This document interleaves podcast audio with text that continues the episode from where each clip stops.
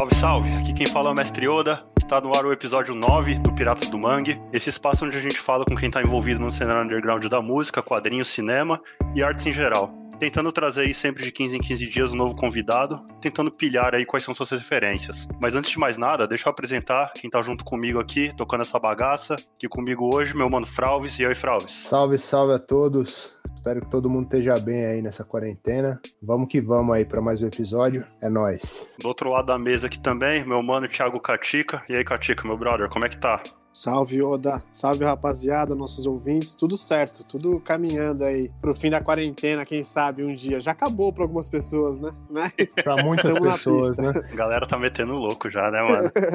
é, nós estamos gravando em setembro, muita gente já largou mão, mas se você estiver escutando aí no futuro, saiba que o bagulho ainda tava louco. Flopou, mano, essa é a parada. Mas aqui, ó, convidado de hoje que a gente trouxe para trocar uma ideia. Antes de mais nada, é um grande amigo nosso. É ilustrador, é músico, carioca, originário de Campo Grande, mais conhecido como artista fora de compasso ou Crisinho da ZO. Mas meu brother aqui, Cristiano Onofre. E aí, Cristiano, como é que tá? Fala, galera. Boa noite, bom dia, boa tarde. E aí, como é que tá, mano, essa quarentena passando aí? Tá em Curitiba agora, né? Tô, cara, tô morando aqui em Curitiba. E a quarentena aqui, pelo jeito, já saiu vacina aqui já, cara. Acho que já tá rolando já, bicho. Fui na rua agora fazer um trampo ali, pô, todo mundo andando sem máscara. Não digo nem porque a galera tá na rua, não, porque isso aí já é normal, já, já normalizou sair na rua. Agora o lance é não usar máscara, que é o maneiro agora. Agora a moda é usar é, máscara. Isso aquela galera também, né, mano? Vai espirrar, tira máscara, vai tossir, tira máscara, né, mano? Pra não sujar, né, mano? Bicho, é, é uma doideira. Eu tava conversando outro dia, tava conversando outro dia com a Maria aqui que perguntaram qual que é o estilo dela favorito de máscara, se é a máscara pendurada na orelha, se é debaixo do queixo. Eu achei o pendurado na orelha o mais estiloso que eu vi até agora. Já podia meter logo duas penduradas assim, uma em cada orelha, né, pra ficar style. Parece tipo uma orelha do Pateta, né? É. Máscara. Tá igual o Pluto, né? Pode pá, mano. Galera só na onda fashion, mano. Mas é isso aí. Aproveita que você já tá aqui escutando a gente, dá aquela moral, seguindo a gente nas redes sociais, arroba editorial Mangue no Twitter, no Facebook, no Instagram. Tá facinho de lembrar, hein? Arroba Editorial Mangue. E segue lá, mano, porque a gente tá com mais audiência aqui do que seguidor lá que eu tô ligado. Então, dá aquela moral. Catica, fazer as honras aí, como sempre. Então, agora vamos pro quadro que todo mundo já conhece, né? Fazer um passeio na infância aí do Cris para saber quais foram as referências, o que que levou ele a se transformar no artista que ele é hoje, o que que ele escutava, o que que ele consumia. E aí, Cris, queria saber se você já desenhava quando era moleque, o que que você ficava assistindo na TV, qual que era a parada que fazia a sua cabeça quando tu era moleque? Cara, eu vou te falar, eu lembro quando que foi a primeira vez que eu desenhei, assim, é um negócio que eu faço desde muito criança mesmo. Eu me lembro muito pequeno, já com folha na mão, rabiscando piscando enquanto assiste televisão, assim, sabe? E, pô, e pra mim ver televisão era a parada, assim, quando eu era criança, bicho. Eu ficava assistindo desenho o dia todo, se pudesse, assim, e pirava em Simpsons, Tartaruga Ninja, que são as coisas que eu piro até hoje, praticamente, assim. Meio que os desenhos dos anos 90 ali. E eu ficava muito fascinado ali como é que fazia aquilo, né? Eu já tinha uma pira de meio que ficar fazendo minhas próprias historinhas das paradas que eu gostava ali, sabe? Tipo, fazer um gibizinho do Zorro no caderno, da, da Tartaruga Ninja ali, do Estreio Mundo de Bob, sei lá. Depois que eu fui descobrir que isso era fanfic, eu acho que fala, né? Pegar, fazer uma fanart ali da parada. Eu sei que você já, desde sempre, você consome quadrinho, né? Coisa assim. Mas quando a gente é muito, muito criança mesmo, né, mano? Finalizando a infância, entrando na adolescência, a gente acaba tendo, dando mais atenção para outras coisas, né? Tipo de filme, essas paradas assim, músicas, teve contato na infância ainda. Uhum. Eu, eu lembro que de filme, bicho, pra mim, criança, eu lembro de Tartaruga Ninja, velho. Tartaruga Ninja foi a parada pra mim quando eu era criança, tá ligado? Porra, pra mim também, cara. É uma coincidência. É, foi, foi o primeiro, também, né? Foi o primeiro filme que eu vi no cinema, foi Tartaruga Ninjas 3, mano. Eu acho 93, por aí. Eu também. Então é um filme que me marcou muito. Pô, logo, logo, logo o 3, né, cara? Que é, é um dos piores ali, eu acho. É horroroso, mano. Sim, que é uma bosta. Mas com como criança, foi louco. Ah, mas o apelo visual da parada é foda, né, mano? Sim. Não, mas eu lembro que quando eu era criança, cara, eu não tinha essa de filme bom, filme ruim. É aí que tá, velho. É, minha parada quando criança era televisão em geral, sabe? Era tipo, pra mim não tinha esse negócio de tá passando é legal, não é legal. Eu assistia tudo porque eu ficava fascinado pelo fato de estar tá aparecendo uma coisa numa tela ali pra MTT, tá ligado? Eu ficava assistindo televisão, sei lá. Acordava cedo, ficava vendo Telecurso 2000. Maluco com 4 anos de idade assistindo um curso técnico de mecânica. Tá e achando foda. Ô, Cris, mas esse lance de quem. Geralmente quem desenha tem uma parada meio introspectiva, da galera gastar muito no colégio, ou você se enturmava com a molecada mesmo assim? Ou era um lance que você queria ficar mais na tua desenhando? Qual que era a fita? Cara, eu era nerd, né, velho? Eu, eu, eu, eu, me enturmava, me enturmava com os outros nerds, assim, até o ensino médio. No ensino médio eu descobri o punk e daí fiquei meio rebeldinho. Aí quando o cara é rebeldinho, a galera me que fica, ah, o maluco é de boa, tá ligado? Deixa o cara na dele ali, assim. O maluco é doido. É, né? era meio que isso, assim, porque o Cristiano é maluco. Né?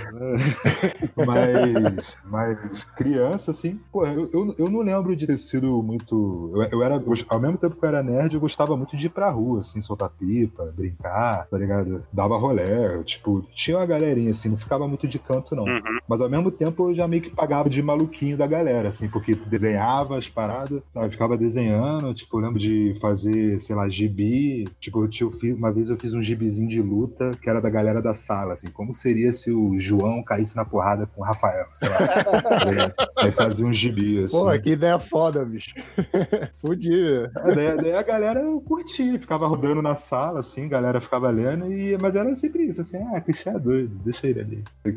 Não, não era tão introspectivo nesse nível, não, eu acho. Fazia tipo uns fanzine, né? Uns fanzininhos. É, então, cara, acho que foi por isso que depois, quando eu descobri mesmo o rolê do fanzine, eu fiquei tão vidrado nisso, assim, porque a primeira coisa que eu lembro de ter pegado e falado assim, caralho, quero fazer uma parada igual, foi fanzine, quando ia em show, assim, comecei a colar em show, via aqueles fanzines fanzine que tinha entrevista e gibi. E o mais legal era, era tipo assim: você pegava um fanzine ali e a entrevista que tinha no fanzine era de, de, de alguma banda que tava tocando ali na tua frente, tá ligado? Você viu um gibi, quem fez o gibi foi a pessoa que tá ali no rolê também. Então eu achava isso muito foda, assim, cara. Você e... lembra uns dos zines dessa época aí, cara? Cara, os mais undergroundzão eu acabei perdendo, eu não vou lembrar o nome exatamente, porque, pô, zine de Xerox, né, cara? É quase degradável a parada, assim, né? É, hoje em dia eu não tenho mais. Só que eu lembro da, da revista Mosh, que tinha lá no Rio, porque lá, na, lá em Campo Grande, é, eu sou da Zona Oeste ali do Rio de Janeiro, né? E ali em Campo Grande tinha, tinha uns rolé tipo esse Mosh Fest, que era essa revistinha Mosh que fazia, que era uma revista independente ali também, que era o mesmo esquema de um fanzine, só que era mais trampadinho ali na edição, tá ligado? E eu ia no show, colava ali no, no Mosh Fest, que tocava umas bandas dali, assim, sabe? E voltava e tinha aquele Menino Infinito, não sei se vocês estão ligados, esse rolê é um não, bem, não. acho que é mais pro Rio de Janeiro, assim, que tem, que tem essa referência. Mas. Essas coisas elas acabam ficando um pouco centralizadas também, né? Na região onde a gente tá. Exato, exato. É, então. E... Mas eu lembro que essa foi a primeira parada que eu peguei na mão e falei assim, porra, é, fazer quadrinhos não é só fazer Marvel, tá ligado? Não é só fazer DC, assim. Né? Eu pensava assim, de alguma forma isso chegou à minha mão, então tem como fazer, né? E eu lembro também da Prego, acho que, sei lá, na época que saiu ali a Prego 3, não sei, não vou lembrar o número agora, mas era uma época que eu, pô, nem conhecia o Alex ainda. Mas eu lembro de colar num show, tinha uma prego, peguei a prego, fiquei lendo assim, fiquei assim, caraca, é, a parada é possível, né? Foi, foi, foi meio que nessa que eu comecei a pensar um pouco sobre referência mesmo, assim, sabe? Aí no ensino médio que, que deu uma virada de chave aí, né, mano? Que você começou a consumir, né, essa parada de cena punk, mas acho que você não ficou tanto tempo, né? Ou você começou cedo nessa, nessa cena mesmo a, a ter contato? Cara, te falar, eu acho que quando eu tinha uns 14 anos, assim. Ah, pode crer. Comecei a colar em show, eu tinha 14, assim. Não sei se eu já falava uhum. que eu era punk, tá ligado? Mas eu comecei a colar uhum. nos shows e, e ver meio que a parada ali. Porque, cara, tem uma parada que é assim. Às vezes fala assim, pô, eu sou do Rio, a galera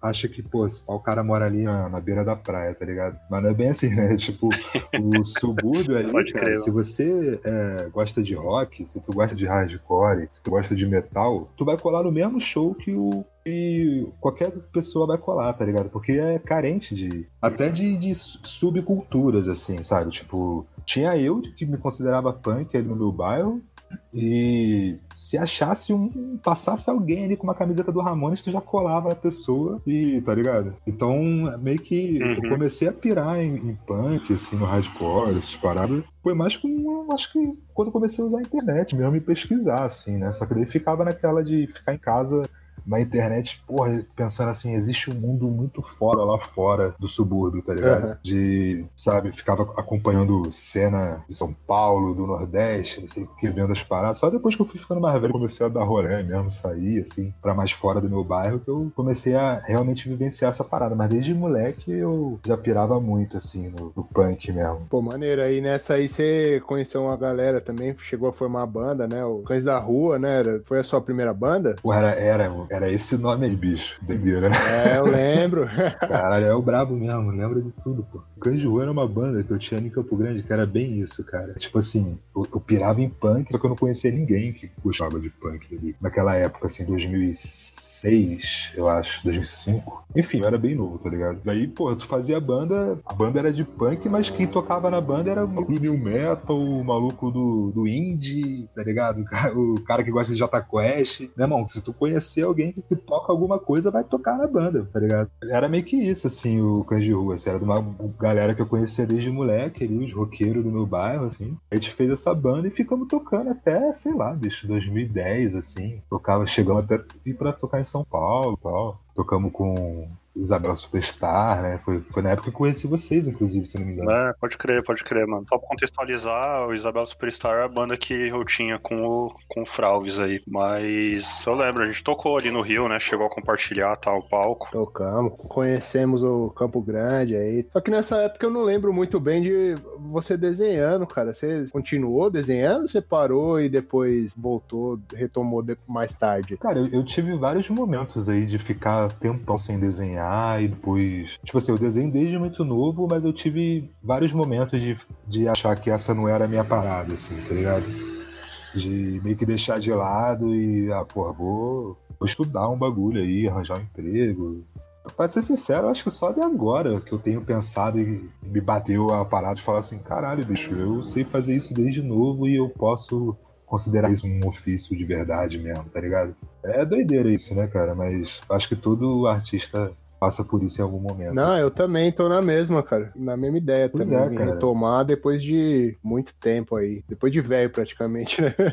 Exatamente, bicho. É isso, assim, nessa época aí que a gente se conheceu lá, cara, eu acho que eu devia desenhar. Eu tô tentando lembrar que ano que foi isso. Foi por volta de 2010, por aí, 2009. É, então, essa, essa época aí eu acho que eu desenhava cartaz de show no máximo, assim, sabe? Entendi. E aí, você foi pro rolê dos quadrinhos, mano. Qual foi o primeiro quadrinho que você publicou? Tal? Como é que você se envolveu aí nessa cena? Cara, de publicação mesmo, teve uma vez em 2012, eu acho, eu fui para Porto Alegre, em 2012 eu fazia uma série ali no Facebook que era Os Quadrinhos Mais Sujos da Face da Terra, que chamava. Aí lá em Porto Alegre eu tava lá fazendo uma exposição, aí tinha um camarada lá que tinha uma, uma tipo uma distribuidora de zine deles, assim. Aí ele fez umas cópias de um zine, tipo uma compilação que ele fez dos quadrinhos. Daí o que. Daí, essa foi a primeira vez que eu vi alguma coisa minha sendo publicada, não por mim, assim, né? Mas, mas de, de fato lançar um quadrinho. Foi agora, em 2018 eu lancei um com a pé de cabra ali que chama Realidade. Pode crer, eu ia entrar nesse mérito aí, é, já puxando o gancho, né? Porque eu lembro, né, que os quadrinhos mais sujos da face da Terra, né, até teve uma, uma repercussão é, boa, assim, Sim, né? uma repercussão fodida, mano. Era muita gente. Quantos, quantas curtidas tinha na sua página do Facebook? Cara, eu, ela, eu fechei ela em 2015, faz um tempo já, mas eu lembro que a última vez que eu realmente postava coisa lá tinha uns 35 mil, assim, mano. Porra, mano, na, pra época era, é um público relevante até, mano. Então eu acho que, mano, realmente, se for ver, sua publicação na, na internet foi meio que o início mesmo, né, mano? De, rele de relevância. Foi, foi, com certeza. Até na, na maturidade também do, do trampo, era muito foda, mano. Cara, é, é muito doido, assim, porque é, é bem que você falou, assim, hoje em dia 35 mil é, sei lá, pô, lógico que é coisa pra caralho, assim, mas não é tanto. Tem várias páginas, várias coisas que estão, que tem isso aí de, de seguidor, de like, assim. Eu acho que é mais por causa da época mesmo, porque essa página eu fiz ela em 2009, eu acho, cara. Começou, tipo, no Tumblr, assim, depois eu fiz uma página no Facebook um pouco depois, assim. Então acho que na época tinha pouco esse negócio de página do Facebook de quadrinho autoral, assim, tá ligado? E, então acho que a galera foi meio que entrando nessa, assim, mas foi rápido, velho. Tipo assim, a galera começou a descobrir ali, daí na época eu lembro que tinha o Batata Frita Murcha, da galera de, de Brasília lá. É, e foi aparecendo outras páginas e foi meio que virando um rolé, assim, o, da, das páginas de quadrinhos na internet, assim, sacou? E é muito doido que até hoje no, no Instagram, eu, pelo menos eu acho que o meu trampo hoje em dia é uma parada já totalmente diferente. E ainda tem gente que me segue ali que volta e meia fala uma parada assim, tipo, porra, eu te sigo lá por causa dos quadrinhos mais sujos da face da terra. Eu fico, caralho, Pode como crer, que mano. será que essa pessoa deve achar do meu trampo hoje? Assim, será que ela considera que ainda é aquilo? Assim, é, é uma doida isso aí, né, cara? Fã mesmo, cara. É base de fã, né? Quando você chegou lá em 2009, tudo era mato. E aí a galera que, que tá escutando você agora, os nossos ouvintes, a maioria deve conhecer pelo seu trampo do Fora de Compasso mesmo, né? E o Fora de Compasso tem, mano, teve umas paradas que irritaram assim. Muito com o lance de uma crítica o- a esse consumo das redes sociais, da internet, né? Tipo, é offline que o bicho pega, a internet é um buraco quente, não existe like grátis. Você acha que essa, esse trampo seu foi um amadurecimento dessa experiência que você teve lá no Facebook? Você viu que bagulho era louco? Cara, com certeza é isso, bicho. Essa é a leitura que eu faço. Porque assim, eu fiquei bitolado nessas paradas de, de like, tá ligado? De. Porra, imagina, cara, em 2012 não era normal esse rolê de uma pessoa qualquer ter um monte de seguidor ali, tá ligado? Acompanhando a vida da pessoa. Eu ficava meio tipo assim, esse bagulho entrou na minha mente pra caralho, assim, tá ligado? Tanto que chegou no momento, assim, pelo menos os dois últimos anos daquela página lá, os quadrinhos eu nem gostava mais, assim, do que eu fazia. Era meio que eu, eu tentando seguir a linguagem ali que eu entendia que ia manter a minha página na pegada que tava, para as pessoas continuarem acompanhando meu trampo. Entrei no buraco quente ali da internet mesmo, sacou? Tanto que quando eu decidi fechar a parada lá, assim, eu apaguei com tudo, velho. Com todos os seguidores, com todas as paradas, assim, fiz um Instagram do zero, assim, porque realmente tava afim de seguir por outra lógica, assim. E daí, conscientemente, eu acho que eu acabei adotando essa linguagem pro meu trampo, porque eu tava afim de reiniciar mesmo o meu trampo e até a minha postura para lidar com essas paradas, assim. Comecei a ficar mais paranoico com esses lances de de foto, de botar a cara, sabe? De, de ficar apresentando a própria imagem, porque, cara, se você tem um público e você começa, mesmo que seja na inocência, pra mim era mais na inocência. Eu gostava de, porra, ah, botar uma fotinha ali, pá, não sei o que. Pra mim era uma continuação do, do Fotolog, tá ligado? O bagulho. Só que, porra, quando tu tem essa quantidade de seguidor, isso acaba virando um produto também da parada que você tá fazendo. Eu, tava, eu não tava afim disso, tá ligado? Tava afim de, porra, desenhar e, e, e falar sobre outras coisas, não ficar alimentando também aquela bad vibe, que era um lance muito. Assim, bicho, eu não, não tô cuspindo no prato, não, tá ligado? Eu me orgulho do trampo ali, sou grato, porque, porra, naquela época ali eu conheci todo mundo praticamente que eu acabei conhecendo da área, assim, de quadrinhos, de arte e tal. Só que eu acho que era mais um momento de falar assim, pô, vou fazer outra parada, tá ligado? Eu já tava num, numa caixa ali que eu não, não, não conseguia experimentar outro traço, não conseguia experimentar outra linguagem. Se eu fizesse uma parada muito maluca, é, sei lá, se eu quisesse fazer só uma pintura sem nenhuma mensagem ali escrita, já não era muito compreendido, porque não estava naquela pegada ali dos quadrinhos, assim. O Então, pessoal cobrava mesmo, né? Cobrava ideia do trampo. é, não era nem que a galera cobrava, mas era tipo assim, você percebia que a parada não, não dava a mesma repercussão que daria fazer um gibizinho ali, um quadrinzinho falando tal parada, tá ligado? Eu percebia que ali não era mais um espaço de eu, porra, alimentar e experimentar a minha arte, assim, era um, meio que um produto que eu criei que as pessoas consumiam aquele produto, assim. Eu tava afim de fazer outras coisas, né? E, e também tinha esse lance de ser muito bad, assim, e tal. E teve um dia, cara, que a história real mesmo foi essa, assim. Teve um dia que eu, pô, entrei no Facebook, aí vi que tinha uma página que chamava, pô, eu não vou lembrar exatamente o nome, mas era alguma coisa assim, é, a um passo do suicídio, uma parada assim, tá ligado? E a imagem da página era um quadrinho meu, tá ligado? Era uma arte minha. Nossa, Caralho. E daí, cara, eu entrei na parada e, tipo assim, essa página, ela era. Eu acredito, cara, que era uma molecada que não tinha a intenção de fazer alguém se matar, tá ligado? Uhum. Mas que depois, depois lógico, porra, tu vai ficando mais velho, foi, foi passando o tempo, eu fui prestando melhor atenção nas coisas, e você percebe que realmente existiu um movimento ali da nossa juventude de realmente romantizar essa parada da depressão, da ansiedade. Até, até hoje isso existe, né, cara? Esse negócio do do ser triste como, como um estilo de vida. Esse rolê da autodepreciação, né, e a arte que faz alusão a, a essa, a essa parada, eu não sei se foi ou se ainda é, mas é bem forte, assim, né, dentro da internet. Pois é, cara, e, e quando eu vi esse bagulho, me caiu uma ficha zona de que o bagulho não é brincadeira, tá ligado? Essa época eu já nem postava mais ali na parada, já nem tava mais postando nada, a página tava meio que caindo, assim, pro canto, tá ligado? Mas aí eu fui lá e deletei, mano. Fiz um texto explicando isso que eu expliquei para vocês agora, assim, falei pra galera, expliquei, porra, minhas experiências pessoais com, com a própria depressão mesmo, com tudo, tá ligado? Eu pensei, mano, tá hora de deletar esse bagulho, né? Eu, aí, eu, aí eu me toquei qual é, é a responsa de tu ter, porra, milhares de pessoas mesmo vendo o que você faz, o que você fala. Que eu me lembro, nunca cheguei a fazer um quadrinho falando se mate agora, tá ligado? Mas só o fato de existir uma página com aquele nome, com essa temática, pesada e que se identificou com a minha parada ali, para mim foi um, um, aviso de que, porra, era, tava na hora de virar aquela página ali mesmo. É, e, e, assim, colocando, tinha, tinha um, um, lance mais melancólico, assim, né, dentro do, dos quadrinhos que você fazia, né, apesar de você tinha mais uma, uma pegada de humor também, mas, mas tinha bem esse lance, né. É, cara, acho que é isso, assim, eu, eu tava bem dentro dessa pegada. Eu entendo isso como uma coisa geracional hoje, porque existe muito, né, você for pegar ali começo dos anos 2010, foi meio que a retomada do emo underground, tá ligado? Essa pegada do real emo, essas paradas assim e tal. Porra, de novo, né? Não tô falando nada de, de, de tá errado. Não. Só pra mim a experiência foi essa, tá ligado? E eu pensei, bicho, não é minha pira, tá ligado? Minha pegada hoje é pô, ser feliz mesmo. Não tô afim de ficar estimulando ninguém a, a, a ser triste, não, sacou? Pode crer, mano. Aí, aí sim. Ô, ô, Cris, e a gente percebe, acompanhando a sua página fora do compasso, que hoje é muito mais solto, mais livre, assim. Tem os lances de pintura, igual você falou tem esses traços, meu, super simples, que ao mesmo tempo passa uma mensagem poderosa que a galera pira na internet. E ao mesmo tempo você conseguiu novamente um crescimento orgânico, assim, tá ligado?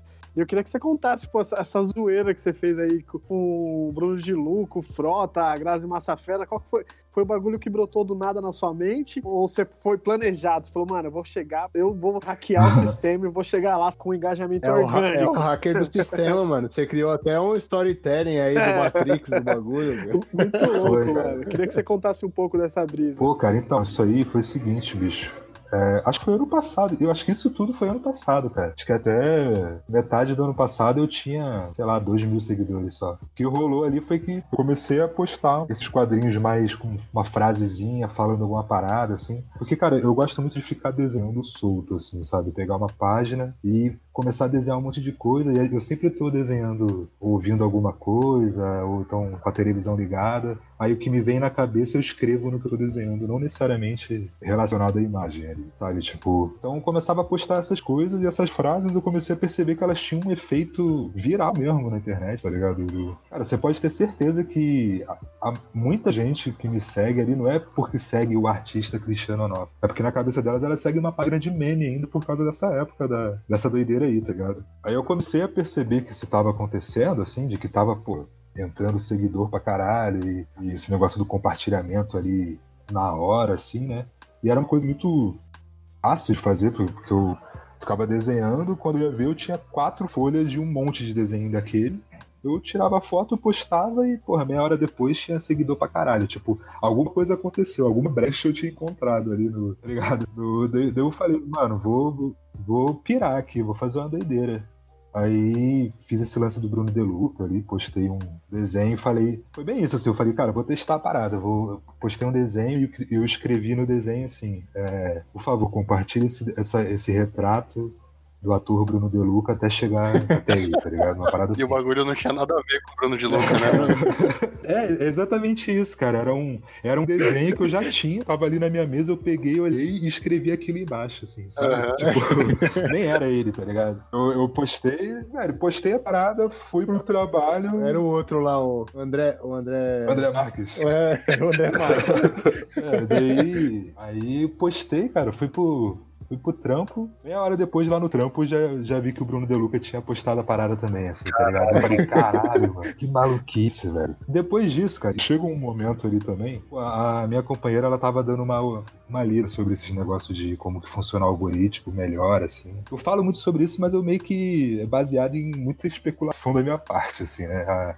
minha companheira, ela, ela foi lá e, e leu mesmo, assim. Eu tava me contando que existe uma parada que depois que sua página ali passa de um certo engajamento, é muito difícil conseguir aquilo de novo, tá ligado? Aquele Uhum. fluxo, né? Então as outras paradas que eu fiz ali até rolam Tipo, o bagulho do Frota, o bagulho do Bolsonaro ali até rola um certo engajamento, mas nunca mais, pô, consegui chegar na pessoa, tá ligado? O da Massa Fera foi outra doideira. Não, não foi necessariamente uma estratégia minha, não. Não, porque eu lembro que você tinha até postado no Stories, assim, um lance com o agente Smith, assim, né? Tipo, falando assim, ah, agora o artista fora de compasso vai adentrar o, o núcleo do algoritmo do, do, do, Instagram. do Instagram, né? Parecia uma parada bem, bem planejada, assim, parecia que você realmente era os caras que manjava, do- que manja do, do sistema do Instagram, né? De, de engajamento. Cara, pior que não, bicho. Foi, foi meio que do dia pra noite, assim. Sei lá, em questão de uma semana começou a entrar muito seguidor na página por causa dos desenhos que eu tava postando. Aí eu meio que comecei a brincar com isso, assim. Esse lance do storytelling que eu fiz ali do Matrix tal, que a pira era o artista fora de compasso é, vai se encontrar pessoalmente com o algoritmo. Era meio que uma forma de quem chegasse agora ali na parada, assim, que, pô, olha essa página aqui de meme. Aí entrasse no Stories e entendesse de certa forma que se tratava de uma pessoa fazendo uma parada, tá ligado? Sim. Que, pô, até hoje eu recebo mensagem de gente falando, pô, vocês fazem tal parada, sabe? Tipo, achando que é uma página com vários administradores e Mas, tal. mas, Aham. tanto, mas tanto porque você lançou essa ideia também, né? Lá no, no meio ali, meio quem é quem na startup fora de compasso, né? É, foi uma resposta ao pessoal que, que já vinha com essa ideia pra você de que era muita gente. É, isso, aí- isso aí acabava que era eu brincando com isso, né? Tá ligado? Tipo assim, teve uma vez que alguém me mandou um desenho meu, assim, e falou: Ah, eu gosto mais quando vocês postam esse tipo de meme, tá ligado? Daí eu comecei a fazer chacota com isso aí, né, cara? De tentar infiltrar mesmo na cabeça de algumas pessoas que existem várias pessoas trabalhando ali e tal. Pode crer. Ô, Cris, e falando nesse trampo de desenho ainda, você chegou a fazer um card, né, do irmão do Jorel, isso foi muito foda também. Queria que você contasse como que os caras da TV quase chegou contigo ali pra pedir, você já conhecia os caras da revista Prego, o Alex já tinha feito essa ponte, ou foi pela doideira do Fora de Compasso mesmo no Instagram? Qual que foi pra você chegar e como que foi o processo de criação do card? Cara, isso aí foi uma parada muito maneira mesmo que rolou. Na época, o Fora de Compasso ali nem era doideira, cara. Era muito mais uma página pessoal, assim. Só que por algum motivo, não sei se é porque eu já meio que conhecia o. Alguém em comum ali com o Juliano na época, mas ele começou a me, me seguir, a gente Uhum. trocou umas ideias, daí uma hora ele me chamou pra fazer essa parada, tá ligado? E cara, foi, foi animal, assim, bicho, tipo, é aquilo que eu tava falando, né? Só agora que tá começando a cair a ficha sobre ser artista, com aspas, assim, assim dizer. Imagina, porra, nessa época, assim, chega um. Que, pô, não, não vou mentir, né? Eu, porra, me amarro pra caralho na TV quase, assim. Então, quando che- cheguei a ficar, porra, tá ligado? Eu falei, caralho, que doideira, pô. Que É uma puta referência, né? mano? Lógico, né, cara? Pô, na- na- antes do, do choque de cultura ali, eu pirava muito no, na época do Lei Velho Cagado, aquelas paradas assim, sabe? Tipo, o bagulho antigão ali da TV quase tal. O último programa do mundo eu acho muito foda. Não- eu não sou aquele tipo de cara que chega um convite desse e o cara finge que não conhece, tá ligado? Eu não, Não, pô, você é falei, louco. "Caralho, eu fiquei, pô, que isso? Muito foda, pô. Maneiro, maneiro. Vamos que vamos, tá ligado? Poxa, que foda, mano. E fala um, po fala um pouco do, do seu quadrinho lá, cara, do Realidade, que você lançou em 2018 lá na Pé de Cabra, mano. Como foi a produção e tal. Pô, o Quadrinhos Mais Sujos lá eu deletei a página em 2015, né, cara? E o Realidade é de 2018. Então eu fiquei esse tempo todo praticamente sem fazer quadrinhos, assim.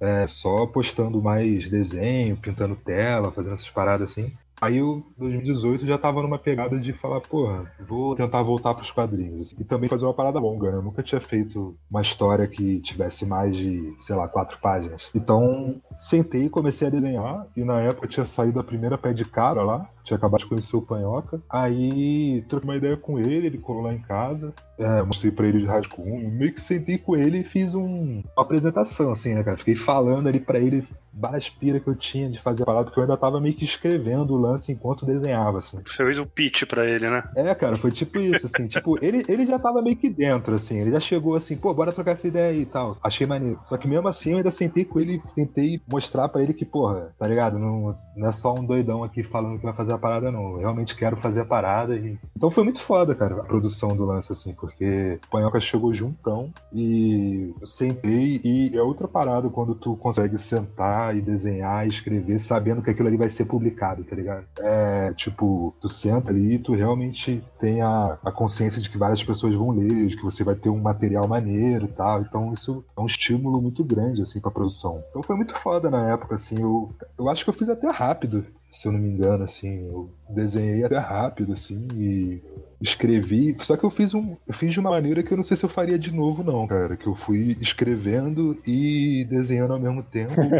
e tem coisa hoje que é tipo, sei lá, a página 15 era pra ser a segunda página. Só que de última hora eu troquei, assim. Eu acho Caralho. arte pra mim é registro, tá ligado? Eu gosto de olhar pra parada e falar assim, pô, 2018 era isso aqui que eu fazia, sacou? E usar isso pra, porra, se estimular a fazer algo melhor sempre, assim, tá ligado? Tipo, eu tenho certeza que o Realidade me ajudou pra caralho pra na próxima vez que eu for fazer um quadrinho, eu já começar com meio caminho andado, assim, na- no planejamento e tal. É, e eu gosto muito do Realidade, cara. Eu acho assim, se, eu, se o Cristiano de 2018 tivesse escrito uma carta pro Cristiano de hoje, ia ser aquilo ali mesmo, tá ligado? Eu, eu leio a parada e fico assim, caralho, era bem as doideirinhas que eu ficava pensando mesmo, há dois anos atrás, tá ligado?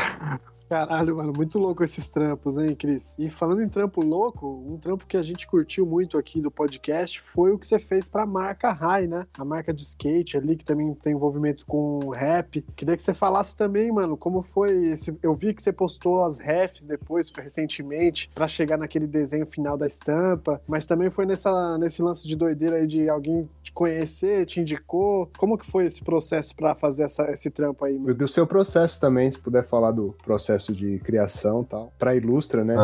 Esse trampo do Raio foi, foi o seguinte: eu colei ali em Vila Velha e Vitória, acho que final de 2017, na loja da Prego que tinha lá. Fui fazer evento lá, fui discotecar. Porque na época, 2015 a 2018, eu morei num espaço aqui em Curitiba com mais dois amigos que a gente fez, que chamava Lavanderia, tá ligado? Que rolava show, exposição, enfim, era um espaço que a gente morava e fazia vários eventos, assim. Rolava muita festa e tal um dos, dos caras que morava comigo, na Ishi, ele já tinha feito uns trampos pra Rai, conhecia os caras tal, porque eu não sei se tô falando merda, mas uma parte dos caras é daqui de Curitiba, ou morava aqui, não, não lembro exatamente, assim, mas tem esse lance. Só que agora eles estão lá em Vitória, né, eu sei que eles moram lá. Aí eu tava lá em Vitória, os caras colaram no evento, assim, eles já me seguiam ali no Instagram, no Instagram, a gente trocou, uma ideia, aí ficou meio que assim, ah, bora fazer um dia aí e tal. Uma, um dia eu tava desenhando umas paradas, assim, que eu pensei assim, pô, isso aqui, né, pra raia ali, acho que combina. Daí mandei uma mensagem pros caras, aí a gente começou a afinar as ideias, assim, pra fazer, tá ligado? Esse lance de, de, de processo pra ilustração, cara, uma parada que me deixa muito confortável hoje em dia é que o fato de eu postar tanta coisa na internet, assim, do meu trampo. E tanta coisa diferente uma da outra, assim, sei lá, tipo, às vezes tu entra ali, o meu Instagram ele não tem muita muita cara de portfólio até, sabe? Não tem muito uma pegada de ser tudo alinhadinho, assim. Tanto que as pessoas acham que são várias pessoas fazendo ali, porque às vezes eu boto um desenho toscão, no outro é uma pintura acrílica, sei lá. E acho que esse, essa forma de apresentar meu trabalho acaba gerando a galera uma parada de, de acabar me apresentando referências dentro do meu próprio trabalho, assim, mano. Isso é uma parada muito gratificante, assim, hoje em dia, pra mim, porque me dá mais tranquilidade pra trampar em ilustração mesmo, tá ligado? O, isso aí foi isso. Os caras chegaram e me mostraram, tipo, um desenho de um zine meu e falou, pô, bicho, se tu desse uma pira tipo isso daqui, tava maneirão. tá Pô, que ligado? foda, hein, cara? Cara, eu, eu falo isso com. Pô, gratidão é a palavra mesmo. É foda usar essa palavra gira, mas.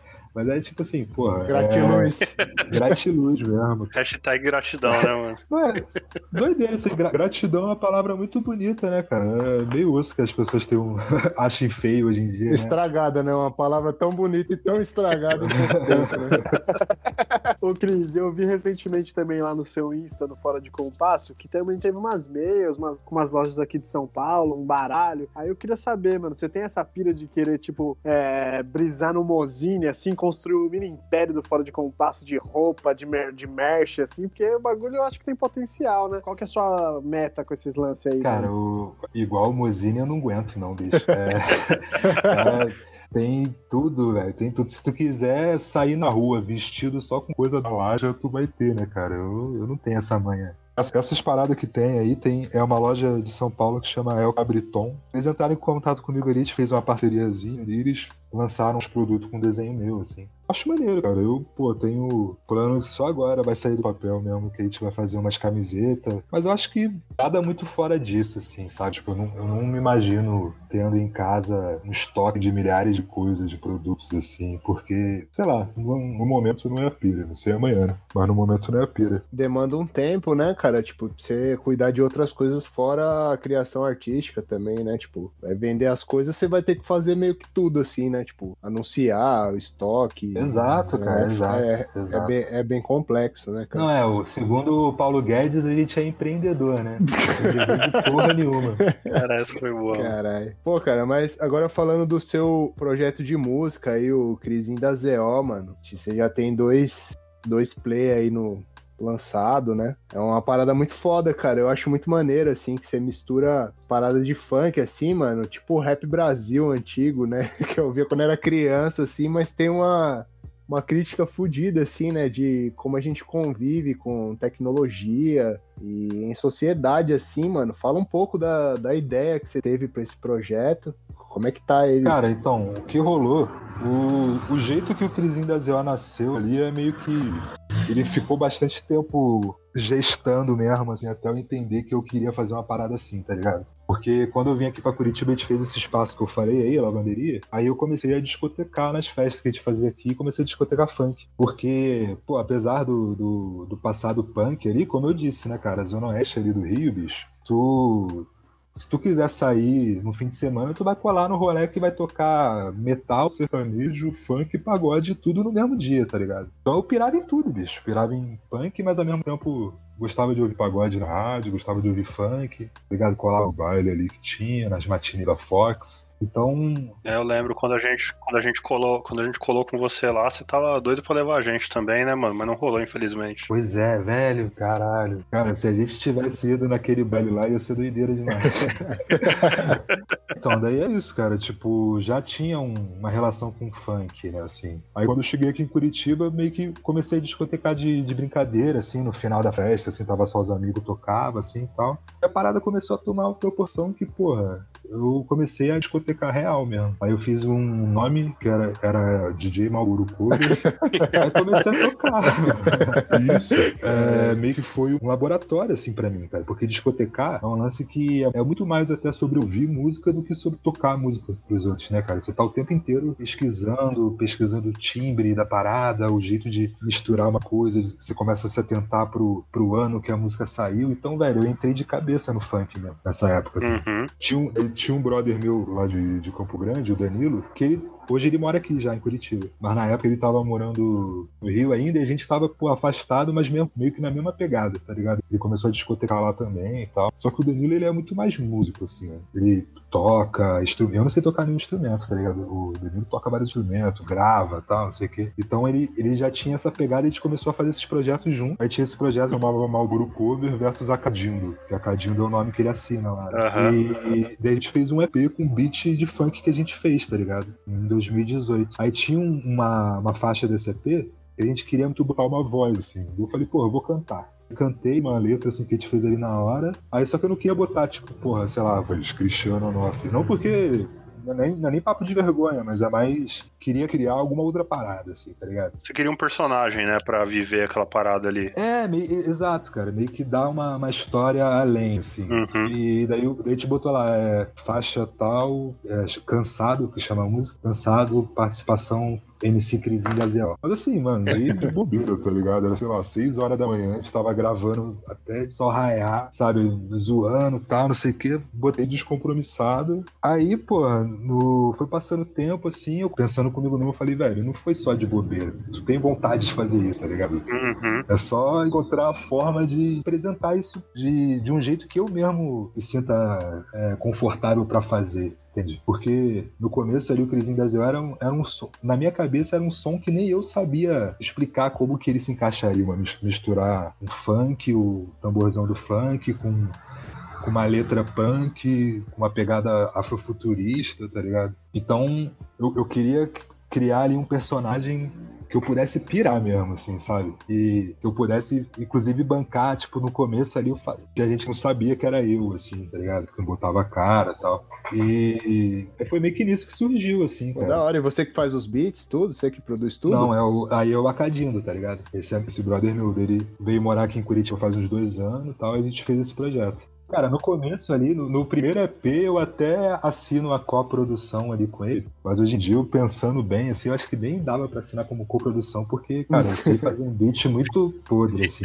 Eu ficava mais ali com ele, eu, tá ligado? Faço na boca, assim, tu, tá, tá, tu, tu, tá. Dele vai lá e faz no computador, assim, e o cara assina a coprodução, tá ligado? Mas, pô, nem sei se é isso, não, não. Hoje em dia, eu diria mais, sei lá, mano arte. Mas o Acadida é o brabo, mano. Pô, mas é muito maneiro, cara. Eu, eu, eu lembro do, dos Rap Brasil, mano, antigo, velho.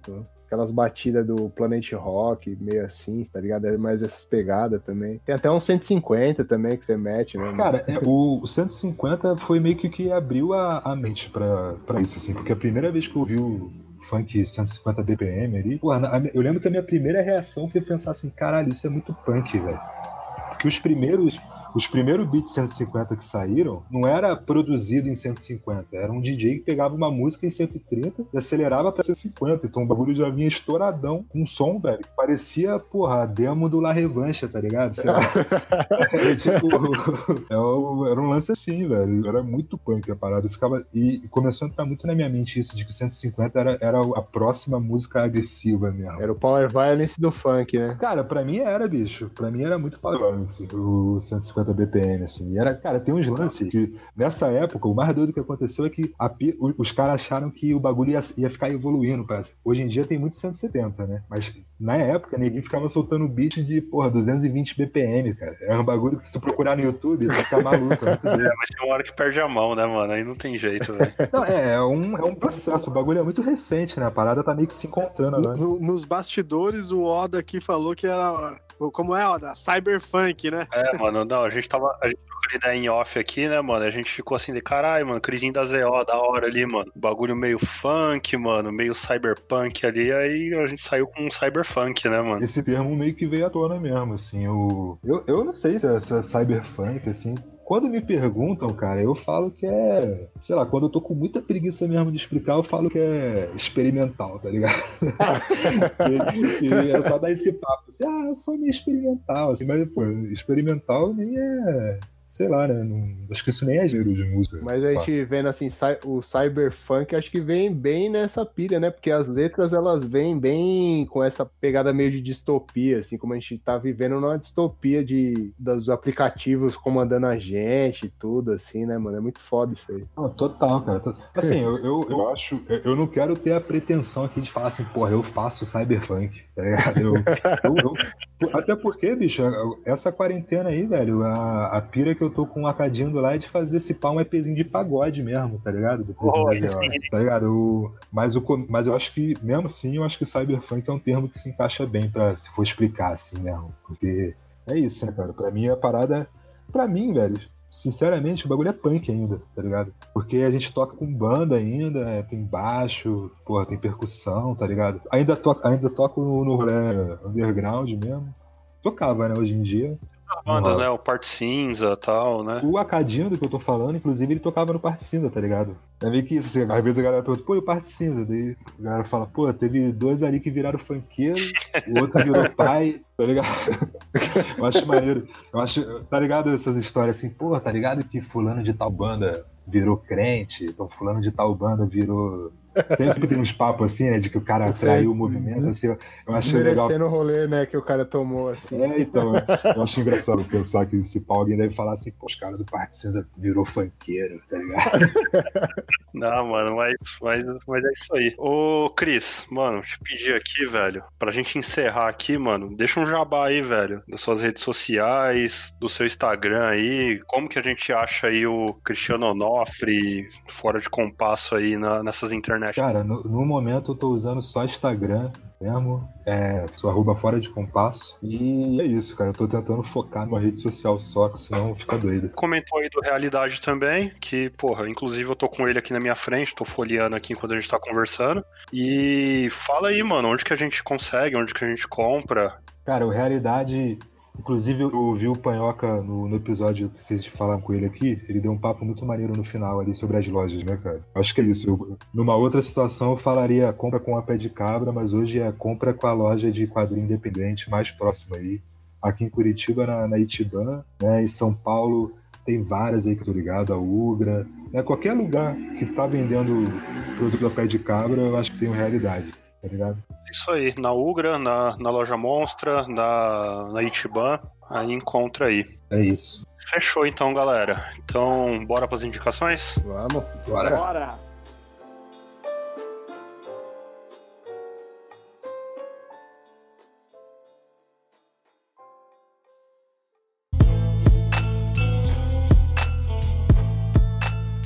Beleza, então, quem vai aí? Cara, é. Pior que o Fraudes me falou para pensar numa indicação. Aí eu penso. Eu acho que nesse momento maneiro é pegar o máximo de publicação independente aí para ver. Por exemplo, realmente a Pé de Cabra, disparada do, do Mangue, tá ligado? Do, todas essas galera que tá. Por, que, que eu digo isso? Pra galera aí onde tem muita gente ao mesmo tempo, tá ligado? Conhecer mais, mais gente ali, tentar focar o seu Instagram pro algoritmo te ligar a artistas, sacou? Dar like em artista, seguir artista, compartilhar artista, porque só nisso já vai conhecer muita coisa boa. E queria recomendar um documentário aí, bicho, pode? Claro. claro. O, Você é seu. O Hypernormalization do Adam Curtis. Não sei se a galera tá ligada aí já. Eu conheci ano passado e assisti de novo na quarentena e, porra, Animal é uma parada que fala muito sobre os nossos tempos e, inclusive, é um grande é, lugar onde eu vou assistir de novo para poder pegar referência do que eu falo nas minhas paradas, assim, tá ligado? É um puta documentarista, o Adam Kurtz. Recomendo som aí, quem nunca ouviu Jazza da Pedra, o Varandão Gang, galera lá de Campo Grande, rapaziada, o Bing, o Guto, molecada do, do rapzinho lá, Guacha Records. É isso. Boa, muito bom. Quem vai? Quem segue aí? Posso falar aqui. Bom, vou indicar aqui um recentemente vendo meu algoritmo aí do YouTube, descobri um canal aí de entrevistas que é bem similar ao trabalho que a gente faz aqui no Piratas do Mangue. É, chama Hardcore Choice. Ele é voltado mais a entrevistas do pessoal da cena punk em geral aqui do Brasil dos anos 90, mano. Então eles passam aí por várias personalidades aí do, do punk, do anarcopunk aqui de São Paulo, de Santos, do Nordeste, né? Tem o Rui lá do No Violence, tem a Elane Campos do Abuso Sonoro, tem o Juninho do Ratos, enfim, tem gente pra caralho, mano. E é da hora pra entender a cena, né, dos anos 90, né, como eram organizados o, os shows, como eles eram mais articulados é, até sem a, esse advento aí da internet, né, pra se comunicar através de zine e como produziam muito, cara. Tinha muito rolê, assim, que eles organizavam assim e aparentemente com muito menos picuinha do que a gente viveu e vê aí, né. Então fica aí minha pois é. indicação é. aí, o Hardcore Choice, canal do YouTube. Boa, isso aí. Bom, vou, vou segurar a minha aqui antes que a bateria acabe, então. Hoje vou, vou fazer uma indicação temática aí, já que o, o Cris mandou vários papos de redes, algoritmos, meu. Tem um documentário no Netflix que eu assisti ontem que chama O Dilema das Redes. Porra, uma pancada que ele constrói uma narrativa que a gente já sabe, assim, de como os algoritmos estão formando esse mundo atual que nós estamos vivendo, da ascensão da extrema-direita, dessa doideira de não, de não prestar atenção no que realmente importa e ficar desviando o foco, tá ligado? Uhum. E eu, eu acho um documentário bem potente, apesar do dramalhão meio fuleiro, assim, aqueles, tipo, aqueles bagulho de e droga nos anos 90, assim, mas a narrativa, que tá, a narrativa que tá construída ali é, é aquilo mesmo, é pra onde a gente gente tá caminhando e é muito perigoso, tá ligado? Então eu vou indicar esse Dilema nas Redes.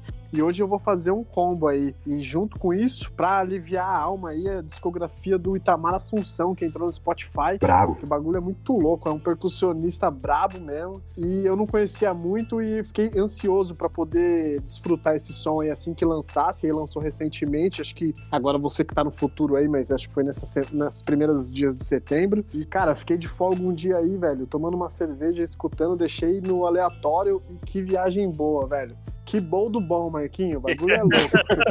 eu curti pra caralho, velho. Então eu recomendo demais aí a discografia do Itamar Assunção, que é um cara que todo mundo devia conhecer. Foda demais. Essas são as minhas indicações de hoje. Pô, desculpa, eu posso falar uma parada que eu esqueci aqui?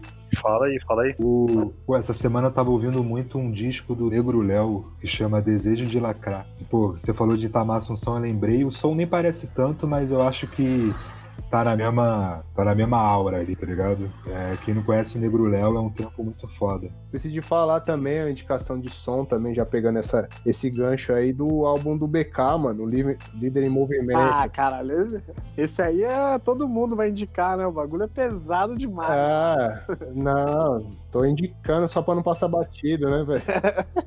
tá certo, Flávio. Eu já, já, eu já não queria fazer a terceira indicação, mas já que você fez, leva como minha também aí, porque eu tô mano, debulhando esse álbum, velho. Leva como minha também, porque o bagulho tá louco mesmo, mano. Tem, tem beat ali Chrono Trigger, mano, ó. O negócio tá fino. Pô, eu vou indicar esse aí também, então não parei pra ouvir ainda não, mas vou indicar porque. pra não ficar de fora, né, mano? Só pra, só pra não perder a hype. Pô, eu vou ficar Pô. de fora dessa, né, bicho? Pô, galera, po posso ir então? Posso fazer minha indicação ou alguém tem mais algum adendo aí? Ah, fica à vontade aí. Beleza, hoje eu tenho uma indicação só, é, contrariando aí todo mundo que fez várias, né? É um canal no YouTube, é um canal gringo, então, putz, se, se você manja mais de inglês, eu acho que você aproveita melhor. Só que se não manja, é um canal de música, então a música fala por si só. É o canal do Rick Beato, ele é compositor, ele é produtor musical. Tem um quadro desse canal dele, especialmente, que eu acho muito bom, que é What Makes the Song Great. Que ele pega, ele particiona essa música, separa a bateria, separa a guitarra, separa vocal e fala sobre, fala sobre o processo de produção, fala sobre como aquela música foi construída. E eu acho muito foda, assim, porque até bandas que eu não gostava é, foram apresentadas dessa forma é, e criou um significado novo, assim, pro, pro som, só de você ver o esmero que o pessoal tem, que as bandas têm, no, naquele trampo ali. Então eu acho que é muito bom para quem, pra quem gosta de música, para quem e para quem pira em produção musical também, que nem eu, acompanhar esse canal. Rick Beato, é, canal no YouTube, What Makes the Song Great, é o, o, programa. Ele fala de outras coisas também, mas esse específico. Essa daí é minha indicação. Ah, maneiraço. Boa. Fechou então? Agradecer o convidado, né, mano? Satisfação demais aí, viu, Cris? Pô, cara, eu que agradeço, velho. Foi muito massa mesmo conversar com vocês aí. Vocês moram no meu coração, velho. Conheço vocês aí há 10 anos, né, bicho? A gente não se fala há um tempão aí, mas quando troca ideia é sempre maneiro. É nóis, ah, Cris. também. Depois que passar a pandemia aí, tem que marcar aquela breja lá, mano, pra gente organizar as ideias, né, mano? Uma ideia, voltar a tocar com o Crisinho da ZO também pra gente colar no som. E é isso aí. Com certeza, cara. Com certeza. No final, essas coisas são só desculpa para colar e ver os amigos, né? É isso aí, mano. Lembrando então, segue arroba Editorial Mangue no Twitter, Facebook Instagram. Críticas, sugestões e ameaças, pode mandar para editorialmangue.gmail.com. O Piratas do Mangue está disponível no Spotify, no Deezer e em todos os principais agregadores de podcast. Está disponível no Podcast Addict, está disponível no Castbox. Qualquer lugar que se procurar, você acha a gente. A arte de capa é de autoria do Fralves. Os beats que compõem nossa trilha sonora foram compostos pelo Christopher Marim. A produção geral é do nosso mano Thiago Catica e a edição e revisão é do Mestre Yoda. Esse aqui que vos fala. Valeu, é nós. Valeu. Ai, nós.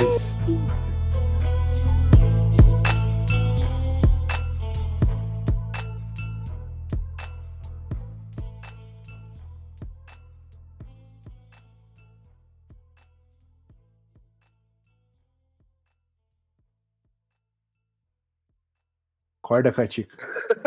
Tava trocando o carregador aqui, mano. Tá doideira. Ainda bem que não é ao vivo, hein, maluco? agora, agora recorta esse danado aí, ó.